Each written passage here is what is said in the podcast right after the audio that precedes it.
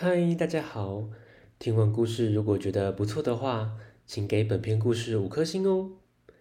往下滑，在资讯栏的地方有节目的留言连结，有想听的故事都可以留言告诉我们哦。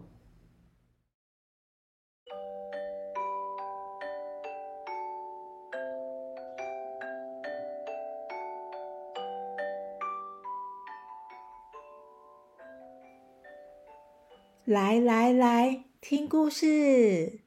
欢迎收听大肚鱼说故事。今天要分享的故事是《扑克牌王国》。听故事喽！在扑克牌王国中有四大族群：黑桃以头脑清晰、领导力强、能快速的制定解决的方法闻名。红心则拥有敏锐的洞察力，一眼就能知道对方的想法，就像是读心术一样。钻石身体强壮，具有高超的武术和刀剑技术，而梅花则具有丰富的想象力，能设计出精密特殊的器具。在国王的领导下，红色小丑和黑色小丑一起治理国家。四大族群的居民们和睦相处，过着幸福快乐的生活。有一天，黑桃八在森林里追捕一只野鹿时，发现了一座金矿山。黑桃八想将金矿占为己有，就没将这个秘密告诉任何人。可是，黑桃八越来越有钱，又是买车子，又是买房子，很多人都问他。怎么发财的？他都只是笑笑没回答。钻石七天生的狗鼻子，任何味道他都闻得出来。这天，他沿着黑桃八的味道一路走到金矿山。天哪，这么多黄金，难怪发财了！他立刻跑去告诉大家。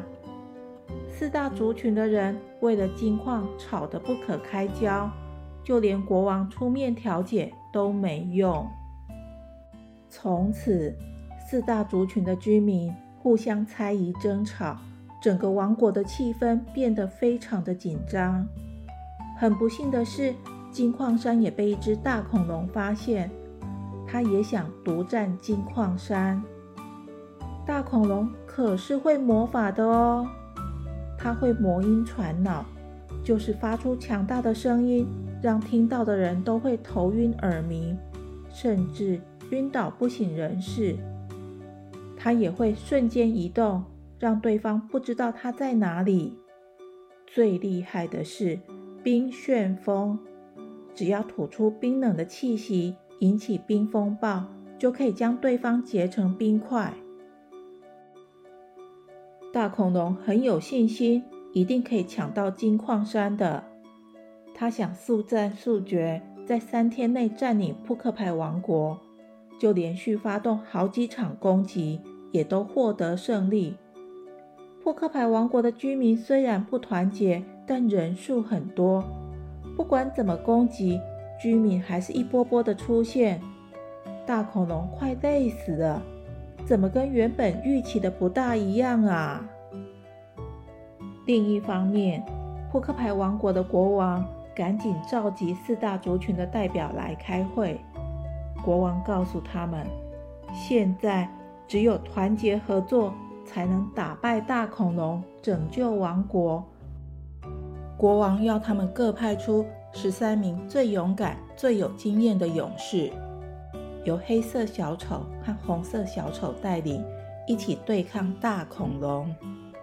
由黑桃制定对战计划，请梅花打造精良的武器。当大恐龙出现时，红心就赶快读出恐龙的想法。最后，由钻石拿着武器，勇敢地对抗大恐龙。一次又一次的对战后。四大族群一再的变更战略，发挥所长。经过一场激烈的战斗，终于将大恐龙赶出扑克牌王国。